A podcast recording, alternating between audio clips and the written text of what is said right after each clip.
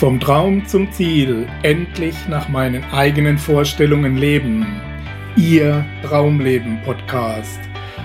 Heute mit einer Ausgabe unserer Interviewserie für Wissen ist Macht TV.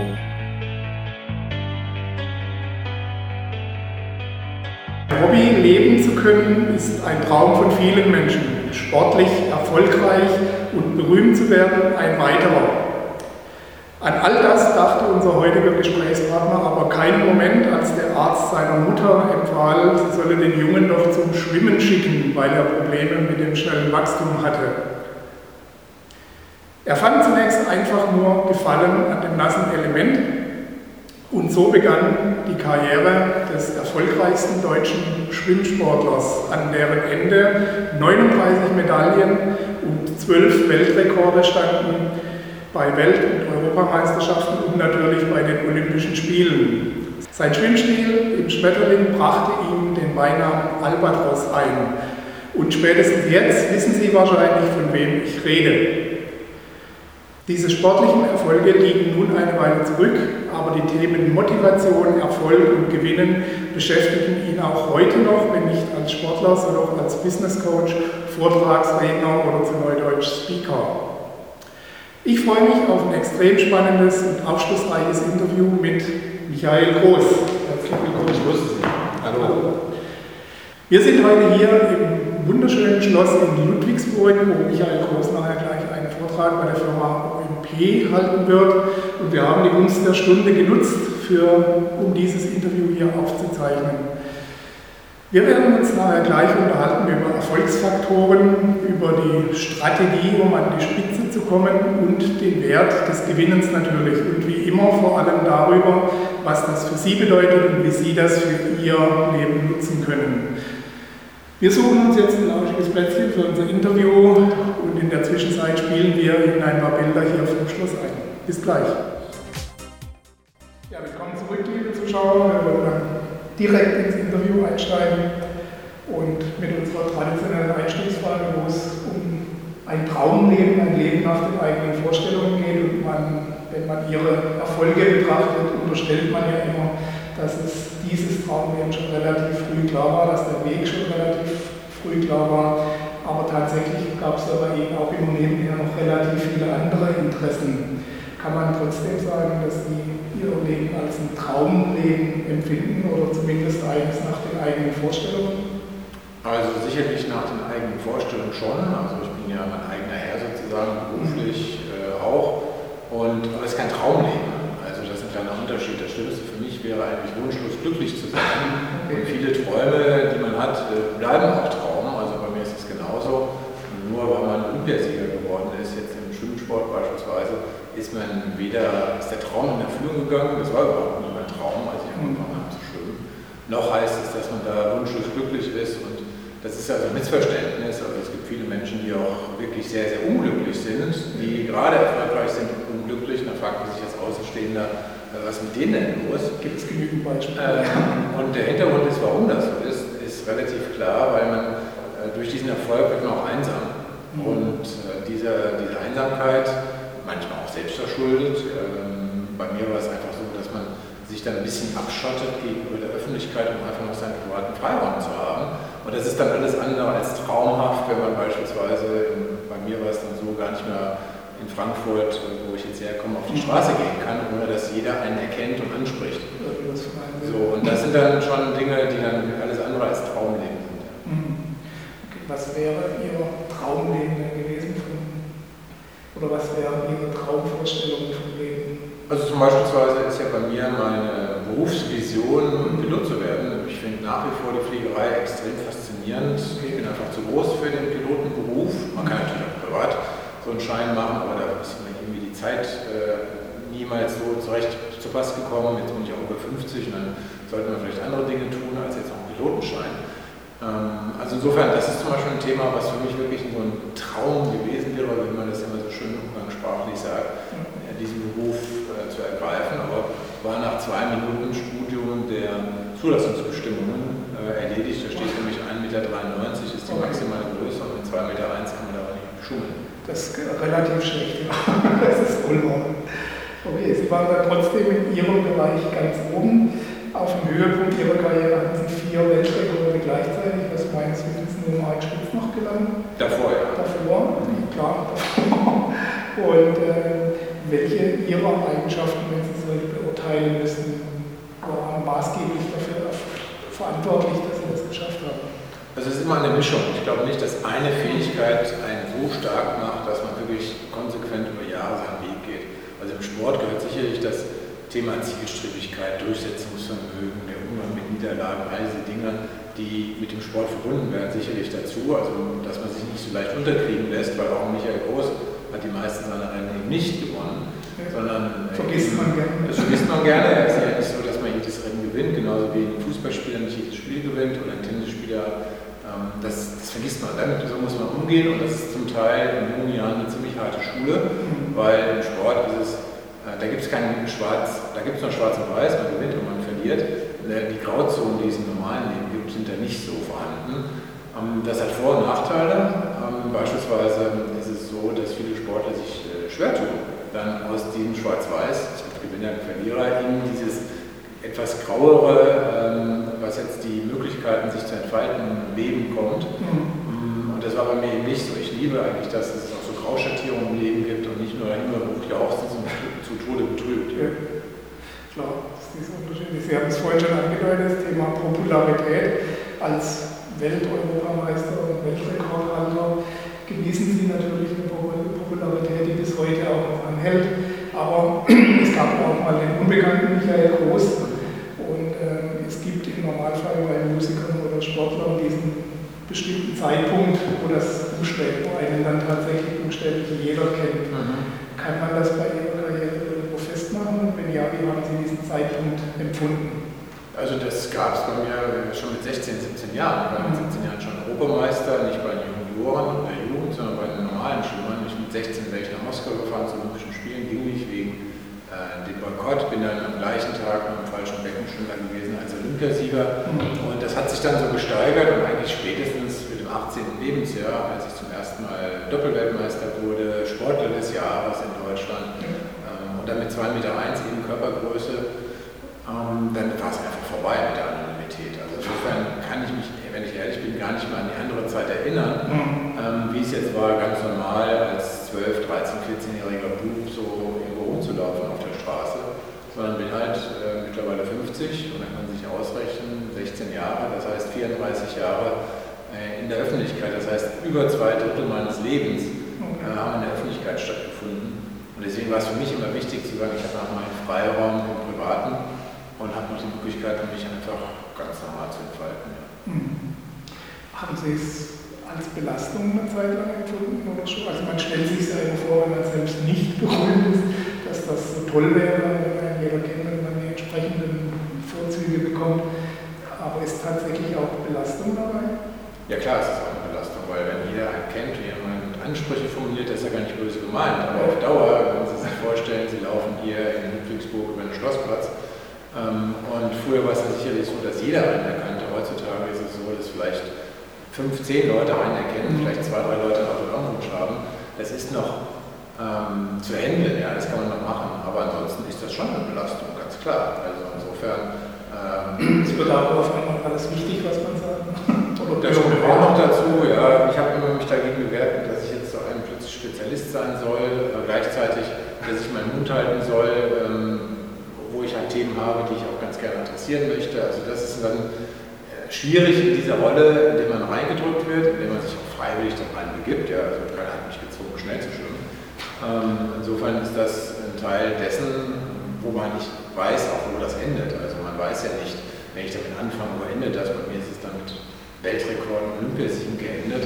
Aber das hat man ja am Anfang gar geplant. Ja, das ist genauso ein Beruf. Also mhm. ähm, bei meinen Kunden beispielsweise hat keiner, wir haben sehr viel mit Geschäftsführern und Vorständen zu tun, also ich habe noch keinen getroffen, der mit Ende vom Abitur oder Ende vom Studium gesagt hat, ich möchte jetzt Chef eines DAX 30 Konzerns werden. Ja. Klar, das ergibt sich auf dem Weg. Oder die Ziele dehnen sich auch. Genau, also die Ziele, die entwickeln sich ja mhm. und ähm, das ergänzt sich und irgendwann gibt es die Möglichkeit dazu, das Tor stößt sich auf, wie bei mir halt an sechs Tagen in meinem Leben die Möglichkeit war, Olympiasieger zu werden, aber auch nicht mehr. Ja, Und wenn ich jetzt mein Leben auf diese sechs Tage reduzieren würde, das wäre verdammt schade. Ist das Ihrer Meinung nach das Problem von vielen, die genau an diesen Erfolgen dann auch scheitern, also vom Leben her scheitern? Ja, es gibt ja viele, die dann sozusagen von diesen Momenten versuchen, ewig zu zehren, weil sie sind halt sehr vergänglich. Also sprich, man, man hat einfach jetzt bei mir beispielsweise von den vielen tausenden Lebenstagen, die ich habe und die ich auch vor mir habe, eben eine Handvoll sechs ja, Möglichkeiten gehabt, bei Olympia ganz vorne zu sein. Und, aber dann danach, sozusagen noch heute, 30 Jahre später bei mir, zu sagen, ach, das war ja traumhaft und das kommt nie mehr wieder. Das stimmt, das kommt auch nie mehr wieder. Ich kann auch nie mehr der Beste der Welt sein. Das wusste ich aber schon mit 20 und der entscheidende Faktor übrigens dabei ist äh, die eigene Umgebung. Also ich kann mir niemand erzählen, dass das einer alleine aus sich selber herausholt, sondern beispielsweise bei mir ein normales soziales Umfeld. Wir haben jetzt 30 Jahre Abi-Feier gehabt, wir haben damals auch ein ganz normales soziales Umfeld gehabt, wo man merkt, da gibt es ganz andere Probleme. Und das ist extrem wichtig, dass man sozusagen merkt, dass man nicht auf eine Wolke gesetzt wird und dann über den Dingen schwebt, sondern dass man noch geerdet ist. Das ist sehr, sehr wichtig, sodass man das einordnen kann hilft einem das auch gerade, wenn man genau so eine Karriere dann auch zu Ende geht. Ja, das kommt auch noch dazu. Also insbesondere im Sport, im, im Bereich der Kunst, Kultur ist das sicherlich auch noch der Fall. Mhm. Aber da kann man das natürlich noch eher verlängern. Im Sport bis auf das äh, Reiten beispielsweise. Rolling Sport. Zum Beispiel. Zum Beispiel Rolling Stones kann das vier Jahrzehnte machen. Sportler, der vier Jahrzehnte aktiv ist, gibt es nicht, außer er ist Reiter, weil das Sportgerät kann auch unter sich wechseln. Ähm, aber ansonsten ist es im Sport wirklich limitiert. Anderen Lebensbereichen ist es eigentlich nicht so. Da kann man das noch ein bisschen strecken und dieser ganz harte Schnitt, den gibt es so ähm, meistens nur im Sport, weil es einfach dann körperlich nicht mehr geht. Ja? Mhm. Und wenn Leute versuchen, das unendlich zu verlängern, dann werden sie selber auch immer zur Karikatur. Das passiert dann im Showbusiness auch, ja. wo man sich dann wundert und sagt, er hat es doch gar nicht mehr nötig, ist doch toll, was er geleistet hat, da soll er sich vielleicht anderen Dingen widmen. Aber manche anderen ist dann das ist aus meiner Sicht ein großer Fehler. Ich versuche auch zu vermitteln jetzt in meiner beruflichen Tätigkeit, wenn ich merke, das sind Leute, die extrem fokussiert sind, dass man auf zwei Beinen steht. Also jeder Mensch hat zwei Beine, Minimum. Und auch wenn man beispielsweise finanziell von einer Sache abhängig ist, wie die meisten Menschen, sollte man emotional von dem, was einen bewegt, was einen begeistert, nicht nur von einer Sache abhängig sein. Sie haben ja, Sie haben es gerade schon angesprochen, den Weg gewählt, dass Sie schon während der sportlich erfolgreichen Zeiten auch noch Ihre Parallelwelt gefahren haben, äh, neben dem Sport auch noch den Blick in andere Welten sich erlaubt haben und äh, Ihr Studium Germanistik, Politik, Medienwissenschaften gefolgt von einem Doktortitel und der Gründung Ihres ersten Unternehmens. Äh, wie wichtig war dieser Ausgleich für Sie, also diese beiden Welten aufrechtzuerhalten? Es war für mich immer extrem wichtig, dass ich eben noch ein zweites Standbein hatte. Nicht so sehr finanziell, sondern wirklich emotional, dass man nicht von einer Sache abhängig ist. Und wenn das jetzt nicht läuft, dass man sofort die Welt zusammenbricht. Das war bei mir nie der Fall. Die Extreme nicht ganz so groß sind. Ja, und wenn man, wenn man schnell schwimmt bei Olympia, das kann ja auch passieren, man schwimmt die beste Leistung seines Erste ab. Und jetzt ist es bei Olympia so, bei Weltmeisterschaften, der Erste ist nun mal der Erste und der Zweite ist der erste Verlierer. Also alles andere ist ein Vorgaukelei. Und beim Fußball beispielsweise bekommt man jetzt ein Sternchen auf der Brust nicht für ehrenhalber, wenn man zehnmal Zweiter geworden ist im Finale, sondern nur, wenn man Erster geworden ist.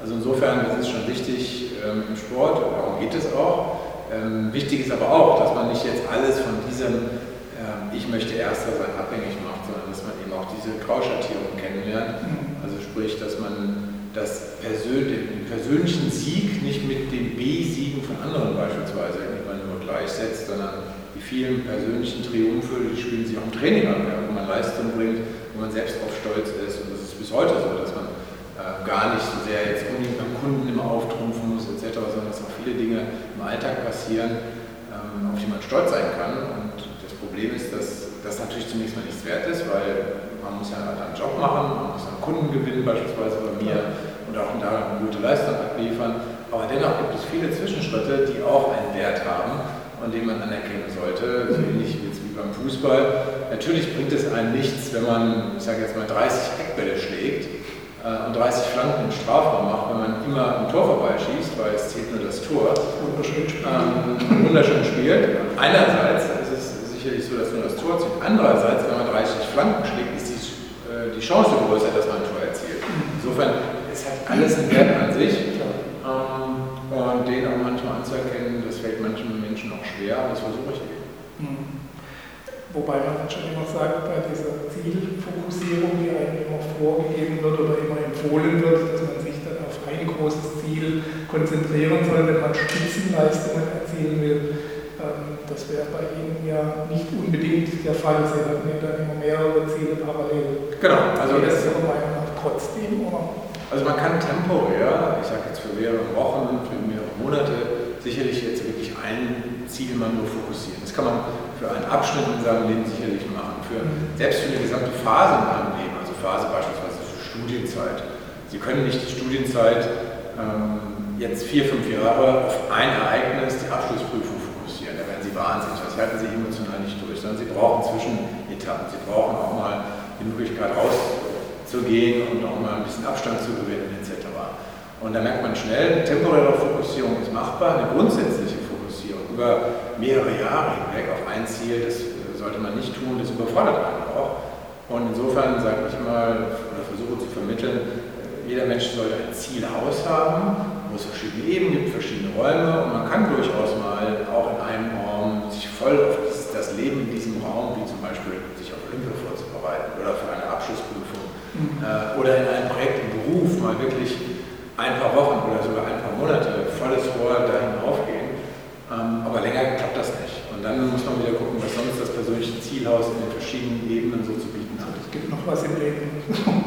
genau. Ja, und wenn man, wenn man sagen wir, mehrere Dinge hat, die man parallel äh, vorantreibt, die einen vielleicht auch parallel begeistern, interessieren, es geht ja nicht um riesigen Zeitaufwand. Also ich gebe ein Beispiel, das Klassiker sind Hobbys. Ja. Es gibt viele Menschen, die zum Glück Hobbys haben, wo sie auch sehr, sehr viel Zeit investieren oder kulturmäßig, äh, weil wir ja gerade in diesem wunderbaren Schloss sitzen, interessiert sind, Städtereisen machen, in Museen gehen und da sich entspannen. Ähm, das ist gut, das ist wichtig und einfach ein bisschen Distanz zu dem bekommen, was einem im Alltag bewegt, belastet. Wie gehen Sie konkret bei der Zielplanung vor, wenn Sie zum Beispiel jetzt ein neues Projekt angehen als Unternehmer oder auch früher als Sportler? Mhm. Also ich nehme meistens Ziele vor, die erreichbar sind, was den zeitlichen Ablauf auch anbetrifft. Also ähm, was mehrere Monate dauert. Also früher im Sport war es eine Saison, mhm. ja, also ein halbes Jahr meistens, weil danach, also diese mittel-langfristige Planung, da hat man natürlich so eine grobe Vorstellung, aber da kann so viel dazwischen kommen. Und genauso im Beruf ist es heutzutage so, dass ich jetzt ähm, so 2014 neigt sich langsam ein Ende entgegen, ist für mich aber noch lange nicht abgehakt, sondern dass ich sage, was kann ich noch dieses Jahr für Akzente setzen? Ich konzentriere mich auf das Jetzt, weil für, manchmal hat man die Situation auch bei mir, bei Kunden, ähm, ja, Jahres, beispielsweise zum Jahresbeginn gibt es dann die Jahresauftakttagung und ja, dann schauen wir mal, was dieses Jahr passiert, ist ja noch lange hin. Und dann versuche ich zu verdeutlichen, hallo, wenn ihr Ende Januar zusammensitzt, ist schon ein Zwölftel des Jahres vorbei. Ja. Ja, und manchmal zieht sich ja sowas bis Mitte Februar hin, solche Jahresauftakttagungen. Dann sage ich, ein Zehntel ist schon vorbei. Habt ihr denn ein Zehntel dessen, was ihr euch vorgenommen habt, schon erreicht? Ja, dann, so, dann merkt man, ähm, im Hier und Jetzt kann man unwahrscheinlich viel tun, um dann sicherlich auch langfristige Dinge zu erreichen. Aber ich habe es noch nie erlebt, dass einer, der sagt, ich habe da ein Ziel, was in fünf, sechs, sieben Jahren für mich äh, relevant wird und wo ich dann auch die Zielerreichung für mich persönlich feststellen kann, mhm. dass man das so lange durchhält. Also den Menschen habe ich noch nicht getroffen. Und selbst so Leute, ich habe beispielsweise jetzt mal mit hier Reinhard Messner, ja, so einer, der auf 8000er steigt, durch die Antarktis läuft, der hat sich auch, ähm, sagt er immer sehr, auch sehr interessant, immer Zwischenziele genommen, auch was die Vorbereitung betrifft, etc. Ja? Und auch auf so einer Tour, das ist beispielsweise ähm, auch im Schwimmsport wahrscheinlich wichtig mit den vielen Trainingskilometern, dass man sich dort Zwischenziele setzt, dass man das auch, insbesondere wenn es nicht so gut läuft, in kleine Abschnitte teilt. Oder wenn man eine Verletzung hat, ja, dann denkt man nicht an das große Ganze, sondern erstmal daran, was kann ich jetzt in dieser nächsten Woche wieder Neues anpacken. Ja. Mhm. Das ist das große Bild im Hintergrund, den Weg einigermaßen flexibel halten. Ja, genau, weil letztlich das ist niemals eine Gerade. Also bei mir war der Weg von zu einem Ziel noch nie eine Gerade, weder im Studium, privat ganz zu schweigen, ähm, noch im Schwimmen, noch im Beruf, war es immer so, ich habe mir das vorgenommen und dann geradeaus das Ziel erreicht. Mhm. Noch nie da gewesen. Ja, das ist wahrscheinlich so, und, aber es, manche Leute, die klammern sich daran fest, äh, ähm, das ist interessant. Äh, die, die agieren so, als ob das so möglich wäre. Ähm, aber da gibt es eine berühmte Formel, Formel für, ja, wer zu viel plant, den überrascht jeder Zufall. Äh, und Zufall bedeutet, das sind die äh, ganzen unkalkulierbaren Faktoren. Ich versuche auch zu vermitteln, zu sagen, 80% dessen, ähm, was unsere Leistung anbetrifft, was unsere Erfolge anbetrifft, etc., ist ja fremdbestimmt. Wir können ja beispielsweise beruflich Kunden beeinflussen, Markt beeinflussen, vielleicht ein bisschen mittelbar. Das Einzige, ich wollte sagen, ein bisschen geht es aber nicht. Aber nicht so, das ist wirklich, aber nicht im vollen Umfang, ja. So, und deswegen ähm, konzentriere ich mich auf das, was ich jetzt gerade tun kann. Nichtsdestotrotz gibt es bei Zielsetzung natürlich auch Zielerreichung. Und ähm, letztendlich ist es ja da oft so, dass die Motivation ein bisschen nachlässt. Also ein kleines bisschen ungesunde Zufriedenheit stellt sich da relativ schnell ein, gerade wenn es auch Etappenziele sind wie haben Sie immer dafür gesorgt bei diesen Serienerfolgen, dass das Feuer am Brennen bleibt, dass Sie sich wieder zum nächsten, zum nächsten Ziel aufstehen können? Mhm. Immer wieder neue Akzente setzen. Also letztlich dieses ständig irgendwo was weiterentwickeln wollen, was neu machen wollen, war für mich oder ist für mich ein wichtiger Punkt. Also ich gebe noch mal ein Beispiel jetzt im Beruf. Man schließt ein Projekt erfolgreich ab, hat die verschiedenen Instrumente, Methoden, die man so einsetzen kann, sein Fachwissen optimal eingebracht. Das Tödlichste wäre zu sagen, und beim nächsten Mal mache ich wieder genauso. Dem Motto, das hat damals funktioniert in der Situation äh, und das mache ich jetzt wieder so. Ähm, das ist die Garantie für schlechtere Leistungen, für Misserfolg in der Zukunft. Die Frage ist nicht ob, sondern nur wann. Also es kann funktionieren, dass es nochmal so funktioniert. Vielleicht nochmal. Ja, aber im Umfeld ändern sich ja viele Rahmenbedingungen beispielsweise im Beruf. Ja, die Technologie entwickelt sich weiter, das Fachwissen wird, wird äh, älter. Je nach Beruf äh, gibt es da ganz unterschiedliche Rahmenbedingungen, die zu beachten sind. Deswegen versuche ich so evolutionär mich fortlaufend weiterzuentwickeln, um mich irgendwann gezwungenermaßen einen revolutionären Sprung machen zu müssen. Weil der war garantiert immer schwerer. Ja. ja klar. Okay. Ähm, Sie haben schon gesagt, dass es natürlich auch Niederlagen gab, natürlich auch Rückschläge und Widerstände gab auf ihrem Weg. Mhm. Wie gehen Sie da grundsätzlich ran an solche Situationen, wo es eben nicht so läuft, wie man sich vorstellt, oder wo es sogar massiv rückwärts mal geht? Mhm. Und zunächst mal, ähm, dass man es akzeptiert, dass es so ist. Dass man Einzelfall auch in Anführungszeichen wenig Trauerarbeit sich gönnt. Also beispielsweise nach sportlichen Niederlagen, ähm, wenn gute Leistung beispielsweise gebracht hat, aber nicht der Erfolg dabei rauskam, weil das der Unterschied zwischen Leistung und Erfolg ist. Leistung ist das, was ich aus mir selber hervorbringe, das, was diese Leistung im Wettbewerb äh, bedeutet, mhm. ähm, im Vergleich mit anderen beispielsweise. So, und dann hat man häufig die Situation, das passiert im Beruf auch, ich bringe eine gute Leistung, bin aber nicht erfolgreich damit, weil andere besser sind, weil aus welchen Gründen auch immer die bevorzugt werden. So, und dann gilt es erstmal, das so als Tatsache zu akzeptieren und auch den Frust, den man vielleicht hat, auch jetzt nicht einfach runterzuschlucken und zu sagen, ach, jetzt mach geht's weiter, tschakka tschakka, alles halb so wild.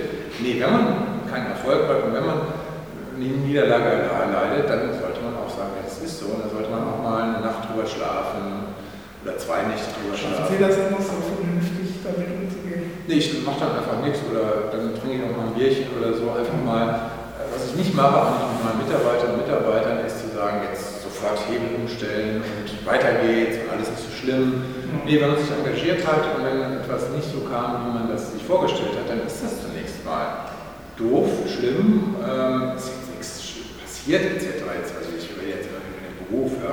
ja äh, weil schicksalshafte Führungen sind in anderen Lebensbereichen wesentlich, das ist nicht so, ja. Äh, da gibt es wesentlich dramatische Dinge. Mhm. Aber dennoch ist es, äh, bewegt es einen, man hat ja viel Zeit und Energie hinein investiert und deswegen auch mal das sacken zu lassen und zu sagen, wenn wir zum Beispiel ähm, ein Projekt verlieren oder überhaupt kein Projekt nicht gewinnen und wir eine Absage bekommen, zu sagen, lass uns morgen mal darüber reden, was hätte man vielleicht mal besser machen können oder übermorgen, aber einfach mal die Möglichkeit zu geben, das sacken zu lassen. Zu sagen, nicht schon wichtig. Ja.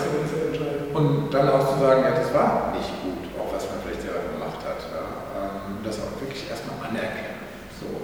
Und dann kommt der nächste Schritt, und das ist dann, was ich als sogenannte Gestalterhaltung bezeichne, zu sagen, ein Gestalter ist derjenige, der dann äh, sucht, okay, was ist dann der nächste Schritt? Wie komme ich weiter? Ähm, und nicht, ich drehe mich jetzt im Kreis, sondern was ist der nächste Schritt weiter oder vielleicht der nächste Schritt zur Seite, den ich machen muss. Oder vielleicht auch mal, wenn es so ein dramatisches Ereignis war, wo wirklich alles schief ging, vielleicht mal einen Schritt zurück zu machen, um eine gewisse Distanz zu bekommen.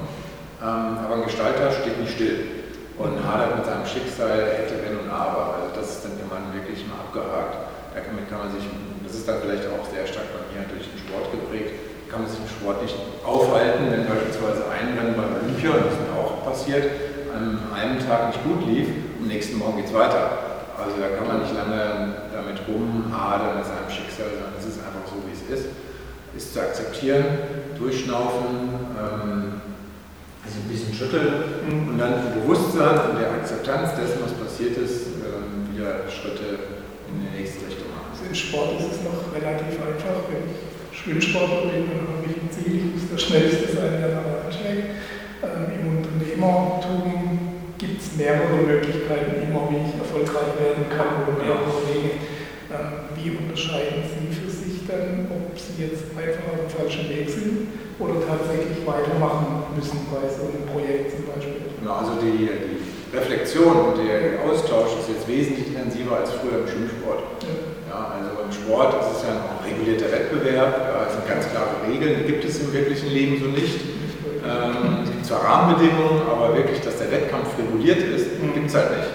Ähm, sondern das sind viele Faktoren, viele Variablen, die man selber nicht beeinflussen kann. Mhm. Und auch dort zählt, ich nehme sie auf, äh, versuche sie zu verarbeiten. Manche Dinge kann ich nicht verarbeiten, also beispielsweise äh, Dinge wie Konjunkturentwicklung, die jetzt wirklich uns alle betreffen und den man mitschwimmt, ähm, buchstäblich, die kann man nicht ändern. Ich kann jetzt nicht die gesamtvolkswirtschaftliche Entwicklung ändern, sondern ich habe dann auch, ähm, damals Finanz- und Wirtschaftskrise, war bei uns dann auch eine ganz, ganz äh, natürlich dramatischer, äh, dramatische Entwicklung.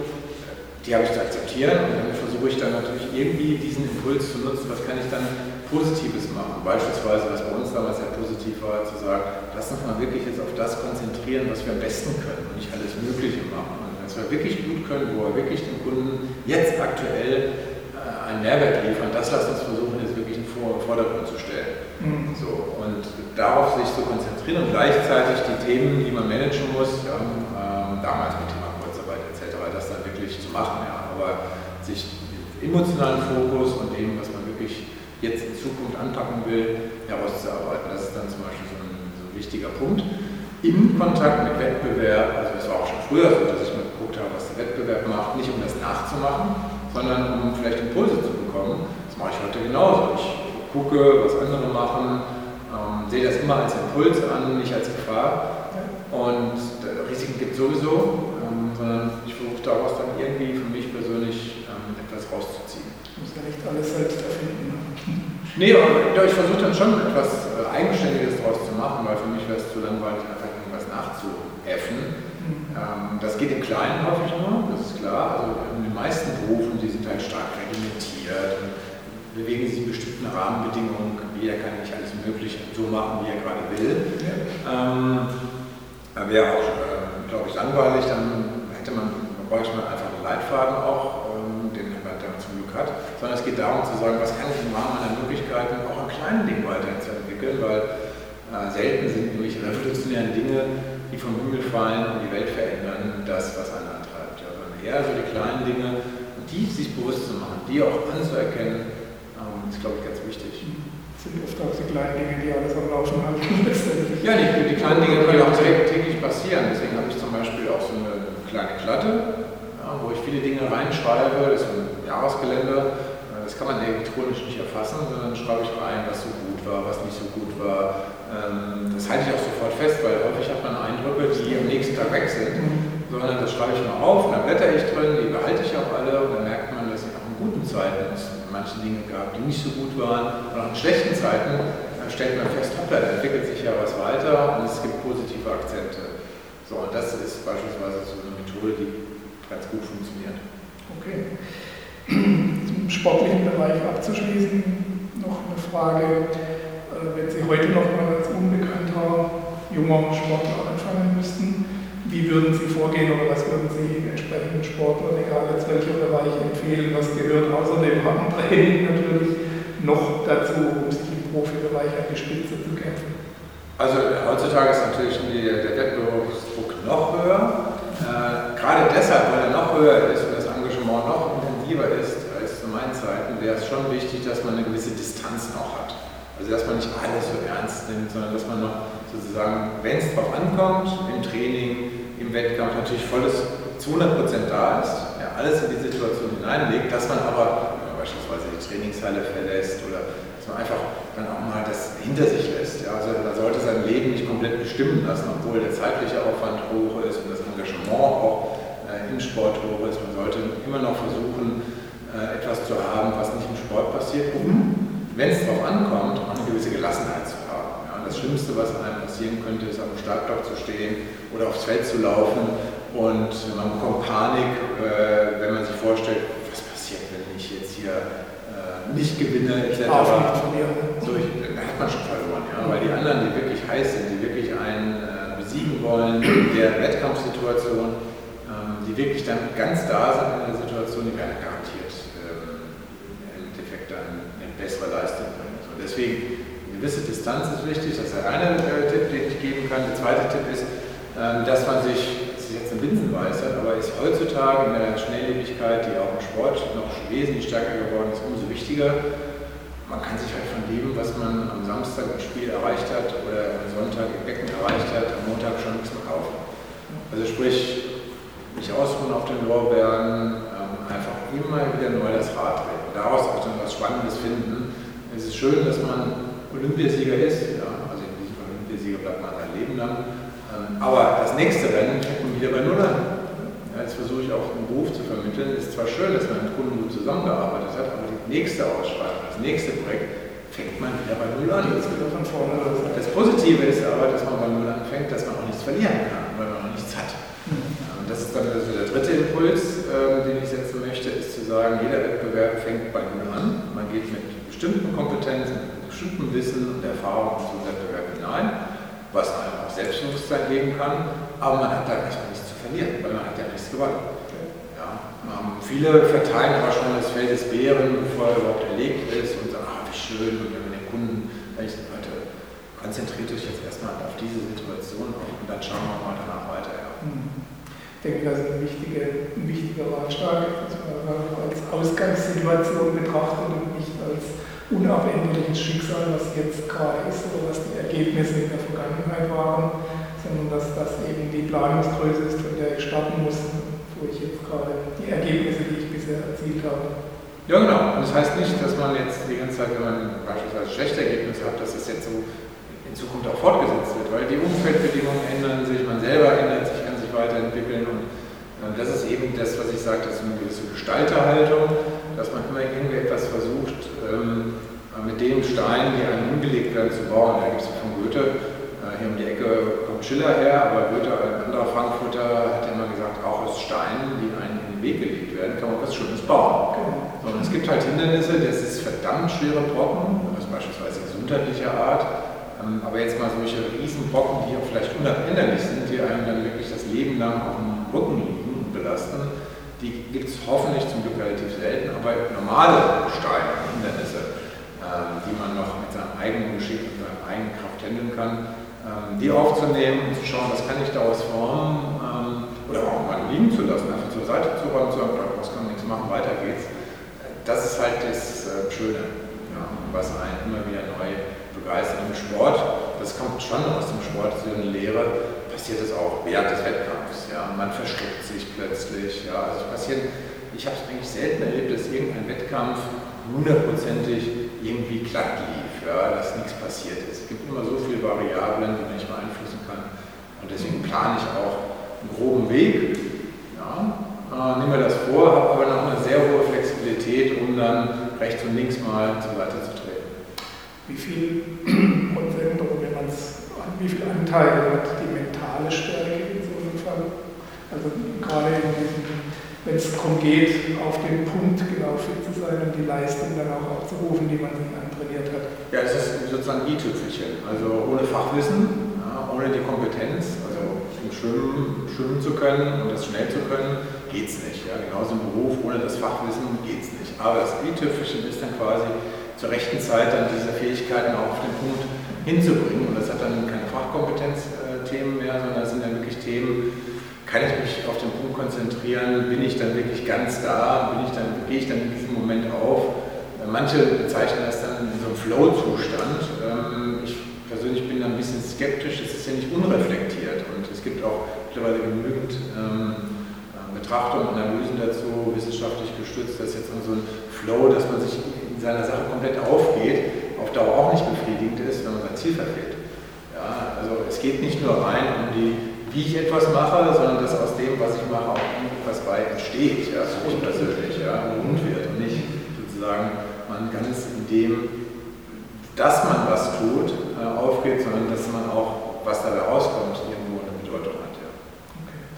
Okay. In einem Ihrer Bücher, das heißt Siegen kann jeder, schreiben Sie, es ist mitunter ein unausgesprochenes Ziel für sich im Leben, Siege anzustreben. Soweit noch ganz erwartungsgemäß für einen Spitzensportler. Ähm, aber dann geht es weiter. Aber dazu muss man nicht andere besiegen und der Wert eines Erfolgs hängt auch nicht von der Größe des Pokals oder dem Gewicht der Medaille ab. Sind das Einsichten, die nach Ihrer Karriere gereift sind oder mussten Sie schon immer die Siege fürs Außen und die Siege fürs Innen zu unterscheiden für sich? Genau, also das war wirklich äh, ein wichtiger Impuls jetzt aus meiner Umgebung. Ja, also, dass dieses, was Sie gerade zitiert haben, wirklich schon zu meiner Schulkarriere mir relativ bewusst gemacht worden ist und äh, sich verankert hat, zu sagen, diese Goldmedaille im Hals ist eine Anerkennung für dieses eine Rennen. Aber da bist du kein besserer Mensch für. Äh, da, du hast andere jetzt in diesem Fall, in dieser Minute, in diesen zwei Minuten besiegt. Dafür wirst du jetzt ausgezeichnet. Mehr ist es nicht. Ja, auch wenn noch so viele Millionen Menschen jubeln und dir zu Füßen liegen, mehr ist es nicht. Ähm, es gab besseres und schlechteres. So, das ist schon eine wichtige Erkenntnis. So, und dann kommt äh, das Thema des B-Siegens, dass Siegen mit B-Siegen so gleichgesetzt wird. Und selbst im Sport ist ja das Besiegen auf die Wettkampfsituation orientiert. Also bei mir war es so, ich habe 38.000 Kilometer in meinem Leben ungefähr geschwommen davon 12, sagen wir schreibe 12, bei den großen Wettkämpfen, mehr nicht, wo ich jemanden dann besiegen musste. Der Rest war ja im Training. Da muss man sich selbst besiegen, beziehungsweise dann, das ist dann besiegen kann jeder. Da gibt es dann persönliche Triumphe, die sich im Kleinen, im Stillen abspielen. Das ist, gilt für jeden Menschen, wo keiner eine Anerkennung bekommt. Das steht auch nicht in der Zeitung, da bekommt man vielleicht auch keinen Bonus für, persönlich ist es einen sehr hohen Wert. Das sich anzuerkennen und das auch wahrzuhaben, gibt einem dann noch ein gewisses Selbstwertgefühl. Mhm für mich sehr wichtig, Selbstwertgefühl, was dann auch mit äußeren Nichtanerkennung, mit äußeren Ungerechtigkeiten leichter umgehen lässt. Ja? Nicht, dass man arrogant wird und sagt, ihr könnt mich mal, weil ich weiß ja, was ich kann. Ja? Darum geht es nicht, sondern dass man einfach ein gewisses äh, Bewusstsein für das eigene Selbst hat, was das Wert der eigenen Leistung bedeutet, ja? dass man das einschätzen kann ähm, und sich nicht von äußeren Lob abhängig macht. Dass man natürlich am Ende des Tages als Schwimmer beispielsweise, gehen wir natürlich schon die anderen sieben Becken besiegen möchte, ist klar. Aber alles auf diesen einen Moment zu reduzieren, das wäre sehr, sehr simpel und würde, da würde man auch das Training nicht durchhalten. Nicht. Ja, genau. Okay. Sie haben ja Wissen und Ihre Erfahrungen auf das Geschäftsleben übertragen, das haben Sie ja schon, schon erwähnt. Ähm, Sie coachen Unternehmen, haben Vorträge und so weiter. Was können Unternehmen vom Spitzensport lernen oder von einem Spitzensportler lernen? Also es gibt einige Bereiche, da kann man sicherlich einiges mitnehmen und es gibt Dinge, da kann man das nicht mitnehmen. Also beispielsweise ist die Wettkampfsituation im Sport und im Berufsleben häufig ganz unterschiedlich, weil im Berufsleben gibt es eher Grauzonen. Mhm. Ja, natürlich will man im Vertrieb einen Kunden gewinnen. Ja, und der zweite Platz in, in der vertrieblichen Situation bei Kunden draußen ist schon der erste Verlierer.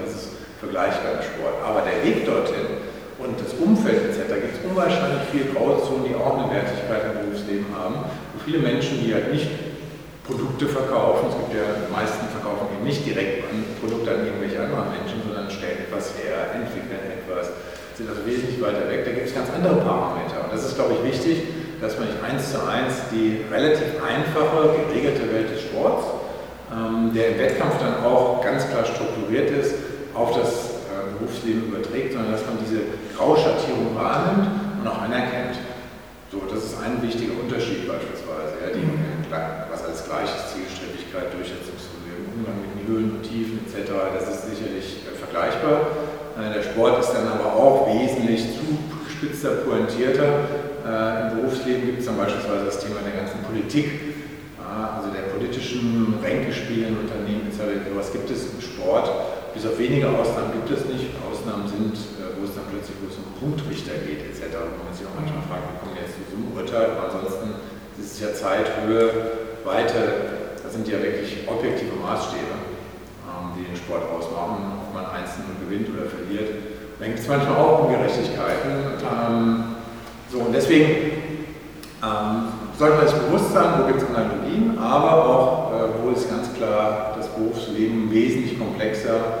Und ich bringe das immer auf den Punkt, dass eine Fußballmannschaft zu trainieren, Bundesligamannschaft etc., ist eigentlich wesentlich einfacher als beispielsweise einen mittelständischen Handwerksbetrieb zu führen. Warum? Ja, weil in einer Fußballmannschaft, da sind mit Ersatzspielern zusammen 20, 22 junge Männer oder junge Frauen, je nachdem, die gleichen Lebensabschnitt haben, die ihr Hobby zum Beruf machen, die sozusagen eine hohe eigene Motivation besitzen.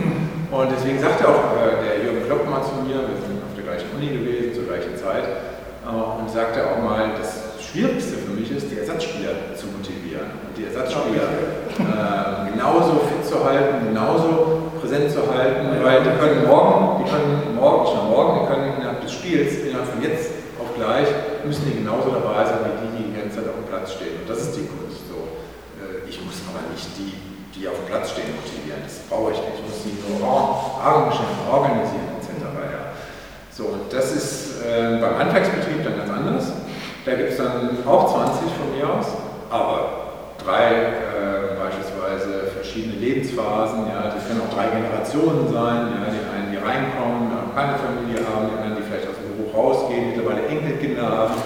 Ähm, völlig unterschiedliche Interessen sind da zu kombinieren, miteinander abzustimmen im Team. Das ist fast schon eine größere Herausforderung, ja.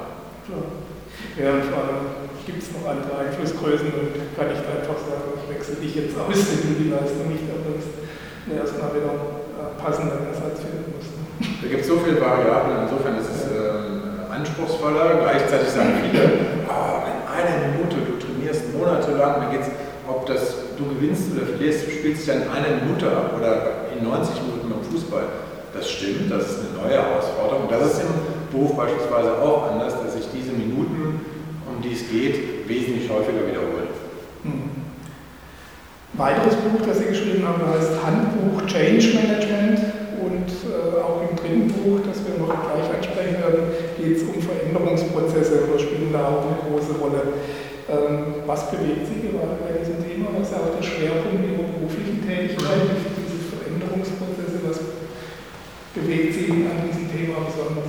Mhm. Also Veränderung finde ich wahrscheinlich spannend, weil man damit was gestalten kann, was weiterentwickeln kann. Und für mich ist Stillstand immer Rückschritt.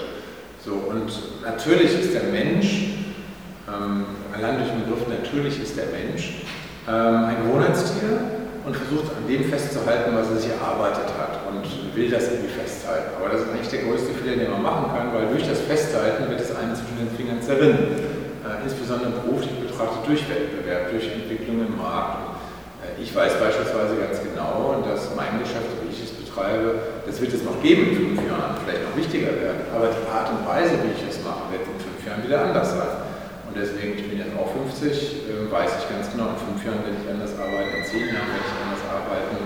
Äh, nicht so sehr grundsätzlich. Und das ist halt diese Veränderung, die ich ganz gerne für Unternehmen mitgestalten möchte. Mhm. Impulsgeber sein möchte mit meinem Fachwissen, ähm, auch mit dem Blick manchmal von außen, um, der manchmal auch ganz befruchtend sein kann, weil irgendwann ist man Betriebsblinde, ja, manchmal gelten auch Propheten nicht zum eigenen Land. Mhm. Das kommt in Unternehmen häufig dazu dass man da von außen Impulse äh, bringen kann, Kompetenzen einbringen kann, Erfahrungen einbringen kann, die dann sozusagen einen Blickwechsel schaffen. Und deswegen finde ich Veränderung äh, kontinuierlicher Art ganz spannend.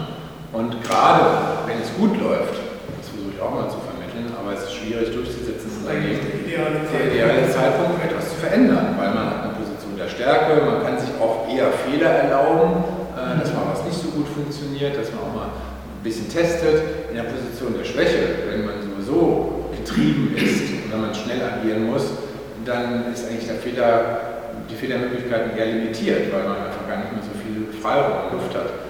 Problem ist, dass in Erfolg versucht der, wird der Erfolg einfach fortzuschreiben. Aber ich meine, aus einem anderen Sport, wo das ganz extrem ist, Formel 1, Sie haben jetzt ein Rennen, zwei Wochen später mit neuen Wettbewerbsbedingungen, sprich neue Rennstrecke, ganz andere Voraussetzungen. Deswegen äh, wissen die Fahrer ganz genau, ich habe jetzt heute hier eine tolle Leistung abgeliefert, ich habe vielleicht das Rennen gewonnen, heißt für zwei Wochen aber gar nichts. Muss wieder komplett wieder neu anfangen. Sie haben trotzdem schon angedeutet, gerade eben ähm, diese, wenn man etwas erreicht hat, will man das, das ist ein natürlicher Instinkt, dass man das auch festhalten will oder auch am Gewohnten festhalten will. Wie kann man das persönlich, auch jetzt im Einzelfall betrachtet, für sich umgehen, diesen Effekt? Oder wie kann man dem entgegenwirken, dass man sich da das erste, zu, sehr, zu sehr klammert an dem, was man Das erste ist zunächst mal, dass alles Neue irgendwo spannend ist. Ja, also man sollte seine Neugierde, die jedem Menschen angelegt ist, nicht einfach wegrationalisieren. Jedes, was man neu macht, was man neu versucht, ist spannend. Mhm. Ähm, das vergessen wir häufig, aber kindliche Neugierde, die in jedem auch noch weiter in sich steckt, sollte man einfach dann nutzen und anpacken. Und da wird sich was ergeben ähm, und man sich selber überraschen, das ist das Schöne, ähm, wenn man sich selber überrascht und etwas leistet, was man gar nicht von sich erwartet hat, ähm, dann ist das ein wesentlich schöneres Gefühl, als immer nur das zu wiederholen, was man sowieso schon kann. Was eh schon da ist. Ne? Das dritte Buch hatten wir schon angesprochen, Selbstcoaching. Und ähm, es geht da um die persönlichen Veränderungen, Eigenmotivation, Karriereplanung, Selbstführung. Was ist das Geheimnis letztendlich derer, die das schaffen, die das hinkriegen, oder besser gesagt derer, die das nicht hinkriegen? Mhm. Ähm, es gibt ja jetzt kein Erfolgsrezept, so geht es und nicht ganz anders. Das würde jetzt ein bisschen zu weit führen, dass das ganze Buch hier äh, ja. rekapitulieren. Aber äh, ich denke mal, wichtig ist, dass man seine persönlichen Stärken Ziele kennt, seine persönlichen Stärken ganz klar analysiert, dass man wirklich weiß, was kann ich richtig gut und was kann ich mich selber bei mir selber verlassen, wo habe ich meine Schwächen. Ähm, Einzelfall ist das vielleicht nicht entscheidend, aber sich bewusst zu sein, okay, das ist nun mal so, dass ich das nicht so gut kann, ist nicht unbedingt schlimm, mhm. äh, wenn man damit umgehen kann. Schlimm wäre es einfach wegzuschieben. Ja? Ähm, dann das Thema auch Erwartungen ähm, spielt eine ganz große Rolle. Was erwarte ich eigentlich von mir und was wird von mir eigentlich erwartet? Weil es ist wäre es schlimmer, viele sagen, ah, das, wie gehst du mit den Erwartungen um? Ich so, ist doch super, dass es jemanden gibt, der was von mir erwartet. Weil jemand, der was von mir erwartet, der interessiert sich für mich. Das ist eine Anerkennung. Ähm, wichtig ist, dass man damit umgeht, äh, in dem Sinne, dass man sagt, was ziehe ich da für mich als Impulse raus? Wenn mein Chef das und das von mir erwartet, dann kann man sagen, hm, keine Ahnung, viel zu übertrieben. Ja, aber hallo, wer sich selbst führt, der fragt sich, wie kommt er eigentlich darauf? Warum erwartet er das von doch eigentlich eine Ehre, dass der solche hohe Ziele an mich setzt. Mhm. Ähm, vielleicht habe ich ja eine Möglichkeit, die zu äh, erfüllen und für mich da äh, was Positives rauszuziehen. So, also es gibt da mehrere Ansätze, wie man als Selbstführer damit umgeht. Und zum Schluss, ähm, um noch diesen Aspekt zu erwähnen, ist wichtig, dass jemand, der sich selbst führt, auch die Grenzen kennt. Also man kann nicht alles aus sich alleine rausholen, sondern es ist wichtig, dass man weiß, wo brauche ich jemanden als Sparingspartner, also fachlicher Art, aber auch so dass man einfach bestimmten freundschaftlichen Rat ähm, bekommt oder auch wirklich ein, professionelles externes Coaching, je nachdem. Ja. Das sollte man, das gehört auch zur eigenen Führung dazu, seine Grenzen zu kennen. Mhm. Wie erkennt man diese Grenzen? Also es ist immer relativ leicht gesagt, man muss die eigenen Grenzen kennen, aber was ist tatsächlich eine Grenze oder was ist das, was ich noch ausdehnen kann? Mhm. Also letztlich ist es ja äh, beispielsweise Grenzziehung gibt es durch Berufszulassung, ja, dass man bestimmte Dinge machen kann. Ja. Leistungsgrenzen, gerade mal, mal auf den sportlichen Bereich, vielleicht, wie weit kann ich gehen, wie viel Umsatz kann ich als Firma erzielen, das sind ja keine festgelegten Limits. Genau, man kann das nach oben, also man kann zum Beispiel sagen, ob das jetzt 20% plus sind oder 30% plus, ja, kann man alles Mögliche herleiten. So, das Thema Überforderung ist leichter zu managen als das Thema Unterforderung. Ich kriege mal ein Beispiel. Sie fangen an und sagen, ich möchte dieses Jahr 30% mehr verkaufen oder wir insgesamt. So. Und stellt sich unterjährig heraus, aus Gründen, der Markt bricht zusammen, der Wettbewerb bringt eine Innovation, mit der man nicht gerechnet hat, das ist 30% unrealistisch sind. Dann kann man sagen, okay, lass uns mal jetzt äh, das runterziehen und sagen, machen wir es mit 20, 25 Prozent. Mhm. Umgekehrt zu sagen, fangen wir mit 7% an und dann unterjährig zu sagen, das sind vielleicht 20 oder 25 Prozent, sagt ihr, ja, warum das denn?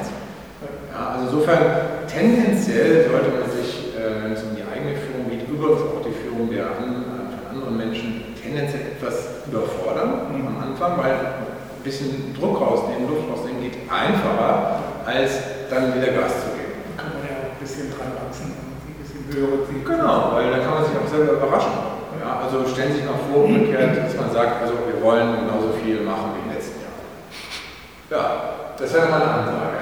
Jeder wundern, was mit dem Manchmal wäre das ein realistisches Ziel. Ja, das ist ein realistisches Ziel, aber es wäre auch unspannend. Ja? Dass man sagt, vielleicht unterm Strich bleibt es ja das Gleiche, aber dass man sagt, wir wollen jetzt in diesem Jahr in dem Bereich Akzente setzen oder wollen vielleicht das verstärken, ja? um mal zu gucken, was da geht. Also deswegen ist es wichtig, dass man schon da und dort ein bisschen sich fordert und bei einer Überforderung, was die eigene Person anbetrifft oder auch im Team, dann ein bisschen Druck rausnimmt. Ja. Okay. Ich möchte zum, zum Abschluss des Interviews nochmal auf den persönlichen Bereich zurückschwenken. Was treibt Michael Großenbrechts aus dem Bett? Was treibt Sie an? Was ist Ihre, Ihr Grundantrieb? Gibt es da ein großes Zielbild oder eher eben diese bestimmten Etappenziele? Mhm. Also letztlich habe ich mein persönliches Ziel aus. Mhm. Wirklich so, ich habe so meine Lebensphase. Äh, beispielsweise bin ich jetzt gerade in der Phase beruflich, wo ich vor zwei Jahren entschieden habe, mein Unternehmen noch stärker zu fokussieren, ja, wirklich eine Boutique zu machen. Das kann man sich auch so vorstellen, Beratungswirtschaft, es gibt die großen Kaufhäuser, wo es alles gibt. Und es gibt die Boutiquen, wo man ganz genau weiß, die sind spezialisiert auf dieses Thema. Das können die richtig gut. Da finde ich Dinge, die äh, ich woanders nicht finde. Und das ist zurzeit meine Lebensphase. Habe ich vor zwei Jahren begonnen und möchte ich so in den nächsten zwei, drei Jahren, die Bücher gehören dazu, äh, noch weiter verfeinern, noch äh, spitzer machen, sodass sich noch mehr Leute sagen, also das ist was, was die machen, ist wirklich so absolut der Nische führt. So, das ist zum Beispiel jetzt so ein, für die nächsten Jahre für mich so ein Modell, sich da permanent weiterzuentwickeln, Studien zu machen, mit den Universitäten selber im Lehrauftrag bestimmte Dinge mit den Studenten weiterzuentwickeln. Also das ist da unwahrscheinlich viel liegt da drin. Und da gibt es eine andere Ebene, nämlich konkret, was mache ich gerade? Dass ich sage beispielsweise, wenn ich jetzt noch ein paar Wochen in 2014 Zeit habe, was zu machen, oder dann die ersten Wochen 2015 und die Folgejahre. Es gibt immer, ich bin dann relativ stark im Hier und Jetzt unterwegs. Was kann ich jetzt tun? Was kann ich äh, jetzt erreichen und jetzt anpacken? Äh, wo liegen die Chancen und nicht abwarten, bis irgendwo etwas passiert oder mir ins Haus gejagt wird. So, das ist was ist beruflich. Dann gibt es das Private, Kinder werden groß, äh, erstes schon am Studieren, also es gibt so viele verschiedene Räume und die versuche ich zu bespielen. Manche Räume schließen sich dann, wenn man beispielsweise das Thema Kindererziehung im klassischen Sinne wird sich dieser Raum schließen, ja, dafür werden sich dann andere eröffnen. So und so gehe ich durch das Leben, ja. Hm. Haben Sie oder können Sie für sich so einen gemeinsamen Nenner dahinter, einen gemeinsamen Antrieb hinter den ganzen Zielen? Also der gemeinsame Antrieb ist immer auch das Thema Veränderung, Neues entdecken, nicht stillstehen. Ich habe jetzt drei Unternehmen gegründet, wie gesagt, vor zwei Jahren wieder eine größere Änderung in der Position aufgrund der Stärke. Also wir hatten ein gutes Geschäft, das lief, war eigentlich kein Problem. Äh, perspektivisch habe ich aber schon eine Herausforderung erkannt äh, mit der Größe, die wir damals hatten, unserem Leistungsprofil, das war ein bisschen zu groß waren ähm, für bestimmte Dinge, die wir einfach hätten liegen lassen müssen, aber wir mussten wir mitnehmen, weil wir einfach so groß waren. Gleichzeitig waren wir zu klein weil, äh, ja, weil der Wettbewerb eben immer globaler wird, etc., auch in unserem Geschäft. Mhm. So, und deswegen ähm, war das für mich dann sozusagen ein, ein Punkt zu sagen, ja, jetzt gerade in dieser Situation, wo es gut ist, mal sich zu überlegen, wie lange dauert das noch und einen mutigen Schritt zu machen. Und das ist für mich eigentlich wahrscheinlich ein bisschen geprägt durch den Sport, äh, wird das mein Leben lang mein Antrieb sein. Äh, manchmal etwas anstrengend äh, für die Umgebung, durchaus für Mitarbeiter, immer eine neue Idee zu haben, aber das hat auch ein bisschen Unternehmertum. Ähm, dieses Entrepreneurship greift eigentlich das ein bisschen mehr auf. Immer wieder gucken, was liegt da, was kann ich greifen, was kann ich für mich nutzen. Ähm, Sie hatten schon so ein bisschen das gestalterische Element. Ja, genau. Das zieht sich dann ein bisschen auch im Urlaub durch, ja, dass wir sagen, wir sind mal eine Woche am Strand, haben wir jetzt auch mal gemacht, ja, so ein Fleckchen, ja, aber dann auch mal mit dem Sport neue Sportarten ausprobieren. Ähm, und schon eher der aktive Typ dann. Ja, aber auch dann mal ein neues Buch zu lesen, dann andere Gattungen mal sich vorzunehmen. Mhm. Also das hat nicht nur mit körperlicher Aktivität zu tun, sondern einfach überhaupt mit äh, jetzt tagelang einfach da rumzusitzen und in den Himmel zu gucken, das ähm, mache ich nicht. Das mache ich manchmal so ein, zwei Stunden, ja. Ähm, aber dann hört es auch auf. Manche schaffen das immer. Ja. okay. Ähm, Sie haben es gesagt, Sie gestalten ihr Leben oder sie haben das Glück, das Leben nach den eigenen Vorstellungen gestalten zu können. Es ist noch nicht jeder so weit. Haben Sie weiß, eine ist schwierig, aber haben Sie noch einen Tipp oder eine Empfehlung am Schluss für alle, die noch nicht ihren Weg gefunden haben, wie sie erstens den finden können und zweitens diesen dann auch tatsächlich gehen können? Mhm. Also auf der einen Seite sollte man wirklich überzeugt haben, dass mehr in einem drinsteckt, als man glaubt. Das ist bei jedem Menschen so. Also letztlich einfach sich bestimmte Sachen selber zutraut, einfach mal anpacken. Das funktioniert am besten, indem man dann aber sich kleine Schritte vornimmt. Ist noch kein Weltmeister vom Himmel gefallen sozusagen, äh, gleichzeitig aber in der Perspektive zu sagen, ich, ich, möchte einfach was Neues jetzt anpacken und vielleicht auch den, sich das zuzutrauen. Und wenn man sich das zutraut, dann tut man auch diesen Schritt, also beispielsweise beruflichen Wechsel, ja, dass man sagt, ich habe hier klassische Situation, die auch bei uns häufiger vorkommt im Coaching, ist zu sagen, ich bin erfolgreich. Ja, nach außen wirkt das alles klasse, aber ich bin innerlich unzufrieden. Mhm. Irgendwas, da tut sich irgendwie für mich persönlich nichts, obwohl ich nach außen Gehalt stimmt, meine Position stimmt, aber wenn ich mir jetzt vorstelle, das nach 15, 20 Jahren so zu machen, dann ist es irgendwie für mich nicht erfüllt. Auch wenn es aktuell jetzt eigentlich nach außen ganz gut aussieht. Und dann in so einer Situation sich zuzutrauen, zu sagen, wenn ich wirklich diese innere Überzeugung habe, etwas grundsätzlich ändern zu möchten, dann da sich auch mit den Menschen beispielsweise hinzusetzen, die einen äh, dort äh, wichtig sind, ähm, mit Freunden, mit einem Partner, einem Partner, wem auch immer, und zu sagen, so, das ist für mich wichtig, das ist für mich ein persönlich ein wichtiges Anliegen. Was könnte ein erster Schritt sein? Ja. Kann man vielleicht kleine Schritte tun, muss, muss ja nicht vielleicht der große Schritt sein. Ja, und einfach sich selber das Zutrauen zu geben, und seine persönlichen Ressentiments, ja, seine persönlichen Befürchtungen ähm, anzuerkennen, aber sozusagen, sozusagen, sind da, also beispielsweise im Job, wenn man sagt, ich bin eigentlich ganz zufrieden, aber irgendwie kann es das nicht gewesen sein, kommt ja häufiger vor, dass man dann die Befürchtung, ich verdiene vielleicht weniger Geld oder ich weiß nicht, was in zwei, drei Jahren ist, das ist klar, das ist aber selbst in dem Job, den man hat, klar, wer weiß, was mit dem Unternehmen passiert, wer weiß, ja, keine Ahnung. Also die, ist ja vermeintlich eine riesige Sicherheit, die man meint zu haben, die es aber gar nicht gibt. So, und wenn man das sich bewusst macht, zu sagen, ach, mein Weg, wenn ich hier jetzt weitergehe, ist ja mit Unsicherheiten äh, auferlegt. Der andere Weg ist, ich packe etwas an und versuche die, durch dieses Anpacken die Unsicherheiten zu führen und zu managen. Ähm, so, wenn man das hat, dann kann man sicherlich ähm, auch einen Schritt nach vorne machen, Schritt zur Seite, wie auch immer. Okay, anfangen letztendlich.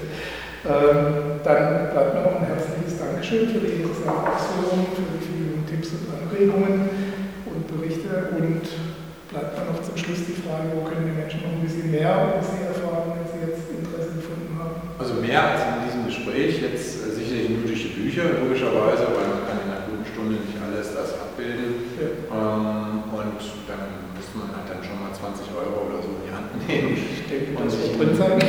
genau, und dann kann man ein bisschen weitere Impulse bekommen und wie gesagt, immer unter der Rubrik, das ist kein Erfolgsrezept und so geht es und nicht anders, sondern hier gibt es Impulse, um seinen eigenen Weg zu gestalten und sich selber sozusagen zu erfüllen. Okay. Sie haben im Internet? Ja gut, da steht im Internet ja natürlich nicht, auch nicht alles drin. Ja, ja. Da kann man sich immer informieren. Also bei mir ist es so, wenn man mich googelt, findet man dann drei Michael Groß, die ganz vorne stehen äh, einen USA, einen Bundestagsabgeordneten und mich. Und dann findet man relativ schnell meine Webseite. Das ist relativ leicht unterscheiden. Wir blenden sie aber auch ein die ein bisschen schwerer tun. Äh, ja, wie gesagt, dann herzliches Dankeschön und viel Erfolg für Ihre weiteren Vorhaben und weiteren Projekte. Ihnen alles Gute bei der Umsetzung dieser Essenzen aus diesem Interview und überhaupt aus den Anregungen. Alles Gute auf Ihrem Weg. Wir sehen uns wieder beim nächsten Interview. Bis dahin, Ihr Gerd Zietler. Alles Gute.